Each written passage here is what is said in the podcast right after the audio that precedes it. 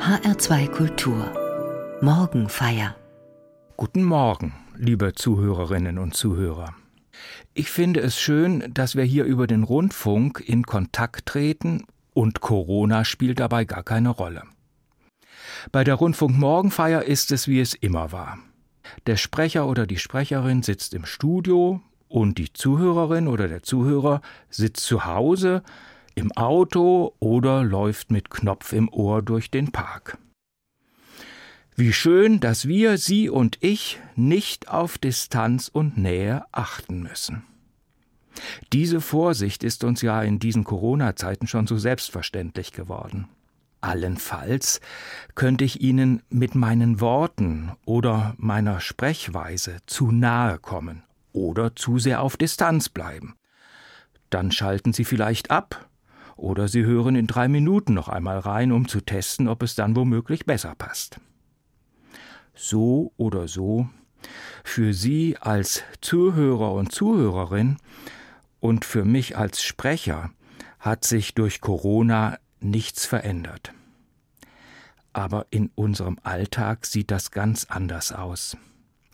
Nähe und Distanz. Distanz und Nähe spielen da eine große Rolle. Und so soll es heute Morgen einmal genau darum gehen.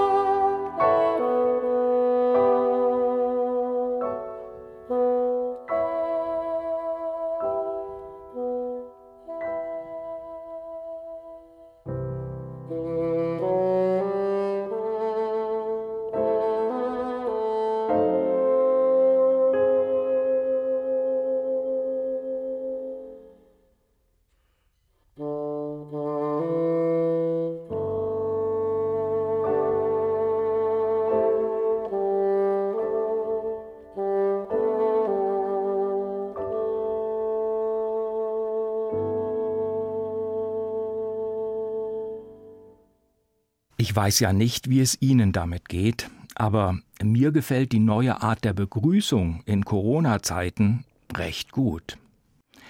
Sofern wir nicht im selben Haushalt leben, dürfen wir uns ja nicht die Hände geben und umarmen dürfen wir uns schon mal gar nicht. Das ist viel zu nah.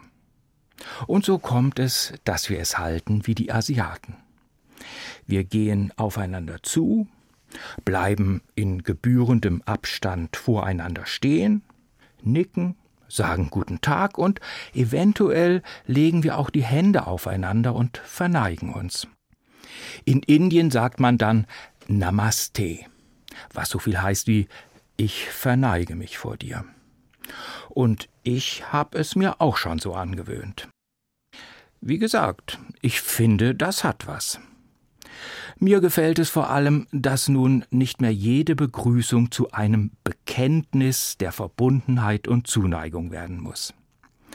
Die Hände müssen nun keine Botschaft mehr vermitteln, etwa Du bist mir besonders wert und teuer, das sollst du durch meinen beherzten Händedruck spüren. Die Begrüßung kommt jetzt ohne ein solches Bekenntnis aus. Und ich stehe auch nicht mehr vor der Frage, Umarmen wir uns oder umarmen wir uns nicht? Irgendwie habe ich den Eindruck, die Begrüßung hat nun was Leichteres, Schwebenderes.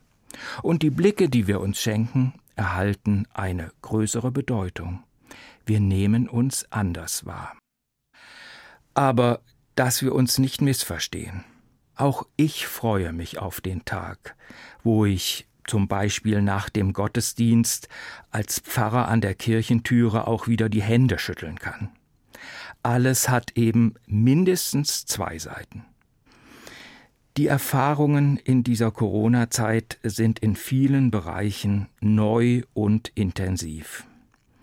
Und vermutlich in den meisten Fällen hat dieses Neue auch mit Unannehmlichkeiten, ja mit Leiden zu tun. Und gerade die erzwungene Distanz zueinander ist oftmals so schmerzlich, dass sie mitunter nur schwer auszuhalten ist. Bevor wir uns diesen Leidenserfahrungen näher zuwenden, lassen wir uns aber einen Blick werfen auf einen Bibelabschnitt, der mir in dieser Corona-Zeit zum ersten Mal wichtig geworden ist. Er steht in der Apostelgeschichte und ist wohl nicht sonderlich bekannt. Es wird da von der Jerusalemer Urgemeinde berichtet von einer Zeit also, als das Christentum noch ganz jung war. Und es wird gesagt, viele Menschen konnten da erfahren, mein Leiden wird gelindert, meine Krankheit wird geheilt. Es heißt, es waren Petrus und die anderen Apostel, die Männer also, die Jesus aus nächster Nähe kennenlernen konnten, von denen nun eine große Kraft ausging. Im fünften Kapitel der Apostelgeschichte lesen wir, es geschahen aber viele Zeichen und Wunder im Volk durch die Hände der Apostel, so dass die Christen die Kranken sogar auf die Straßen hinaus trugen und sie auf Betten und Bahren legten, damit, wenn Petrus käme, wenigstens sein Schatten auf einige von ihnen fiele. Es kamen auch viele aus den Städten rings um Jerusalem und brachten Kranke und solche, die von unreinen Geistern geplagt waren, und alle wurden geheilt. So groß war der Glaube dieser Kranken und ihrer Angehörigen, dass selbst der Schatten des Petrus ausreichen konnte, damit Heilung passierte. Heilung ganz ohne Berührung. Heilung allein durch den Glauben. Hier musste es nicht die ganz große Nähe sein, schon eine Nähe auf Abstand, wenn ich mal so sagen darf, reichte hier schon aus.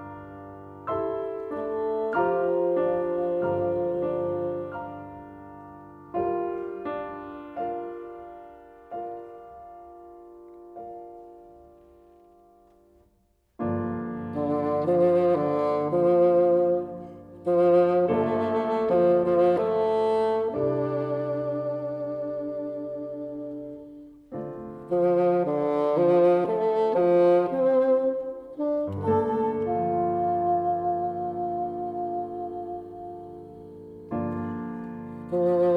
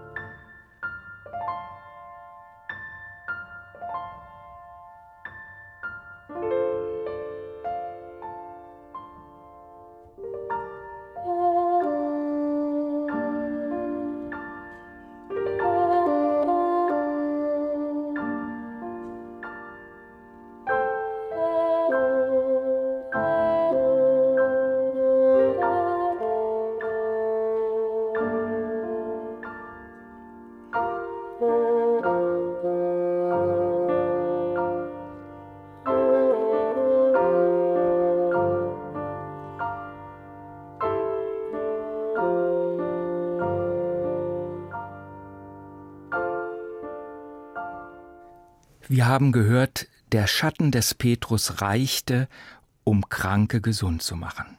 Eine Nähe auf Abstand war genug, damit Menschen wieder neue Hoffnung schöpfen konnten. Wenn es aber um Distanz und Nähe in Zeiten von Corona geht, so gehört hierzulande sicher zu den bittersten Erfahrungen, dass leidende Menschen erleben mussten, selbst eine Nähe auf Abstand wird mir verwehrt. Angehörigen wurde es verboten, zu mir zu kommen, dabei hätte ihre Nähe meine Not lindern können.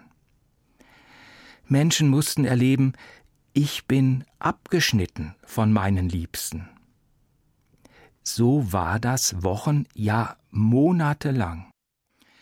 Besonders schlimm traf es die Bewohnerinnen und Bewohner von Seniorenheimen und Hospizen und gewiss auch so manchen Patienten in den Krankenhäusern. Wie da mitunter Paare, die ein Leben lang Seite an Seite gelebt haben, nun auseinandergerissen wurden, ohne Aussicht einander begegnen zu können, das war mehr als bitter. Oder wie Sterbende isoliert wurden und ihnen die Nähe ihrer Angehörigen versagt wurde. Das überstieg das Maß der Zumutungen, das mir in Krisenzeiten statthaft erscheint. Wenn selbst eine Nähe auf Distanz verboten wird, dann bedeutet das mitunter Todsein mitten im Leben. Und das sollte eine Gesellschaft unbedingt verhindern. Aus diesen ganz schlimmen Erfahrungen sollten wir alle lernen. Gott sei Dank ist es so, dass die meisten Menschen in unserem Land die Abstandsregeln für vernünftig halten und sich auch daran halten. Das ist wichtig für uns alle. Jedoch solche Extreme an Distanzierung darf es meiner Meinung nach nicht noch einmal geben. Eine Maßnahme, die den Zweck hat, Leben zu schützen, wie das Gebot der Distanzierung und der Quarantäne, darf meines Erachtens nicht selbst lebensfeindlich sein. Da denke ich, müssen wir in Zukunft besser aufpassen.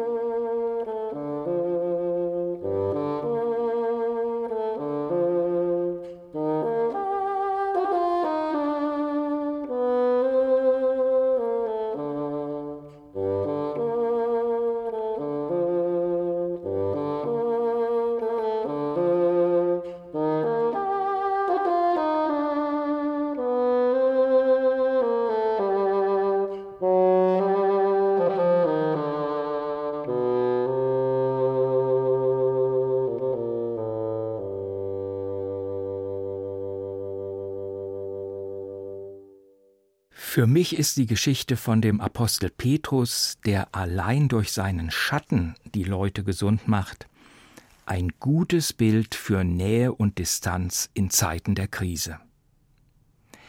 Das Bild vom Schatten des Petrus zeigt, es muss nicht immer die ganz große Nähe sein, um heilsam zu wirken. Aber die Geschichte zeigt auch, ohne eine gewisse Form von Nähe kann es kein Leben geben und auch keine Heilung. Der Schatten, der hier auf die Kranken fällt, ist der Schatten einer lebendigen Person. Petrus selbst ist da. Auch wenn er nicht zu mir, dem Kranken, spricht, und auch wenn er mir nicht die Hände auflegt, Petrus ist da. Sein Schatten lässt mich seine Nähe erfahren.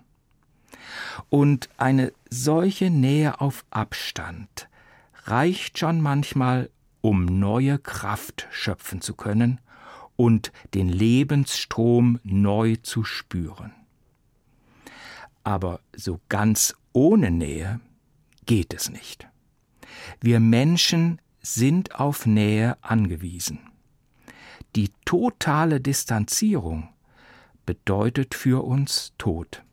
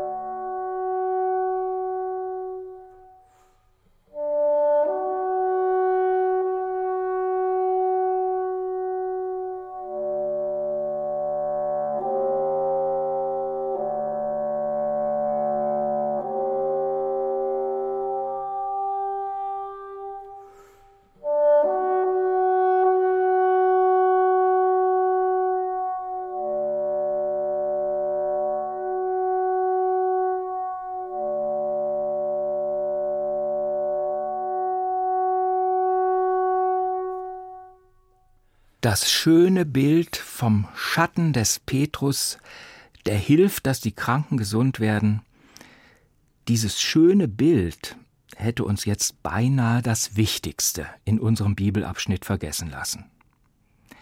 Denn letztlich kommt es dem biblischen Erzähler ja nicht auf den Schatten an, sondern auf die Botschaft dahinter. Und diese Botschaft lautet, heilende Kräfte sind vorhanden rettende Kräfte sind am Werk. Gerade jetzt, wo die Pandemie schon seit sieben Monaten unser Alltagsleben bestimmt, gerade jetzt, wo nicht nur die Erkrankten ungeduldig werden, sondern auch die vielen, deren wirtschaftliche Existenz durch Corona bedroht ist, gerade jetzt ist diese Hoffnungsbotschaft wichtig zu hören. Nicht nur das Virus ist unter uns, sondern auch die rettenden, heilenden Kräfte sind vorhanden. Wir sollen uns erinnern lassen, Gottes heilende Kraft ist da.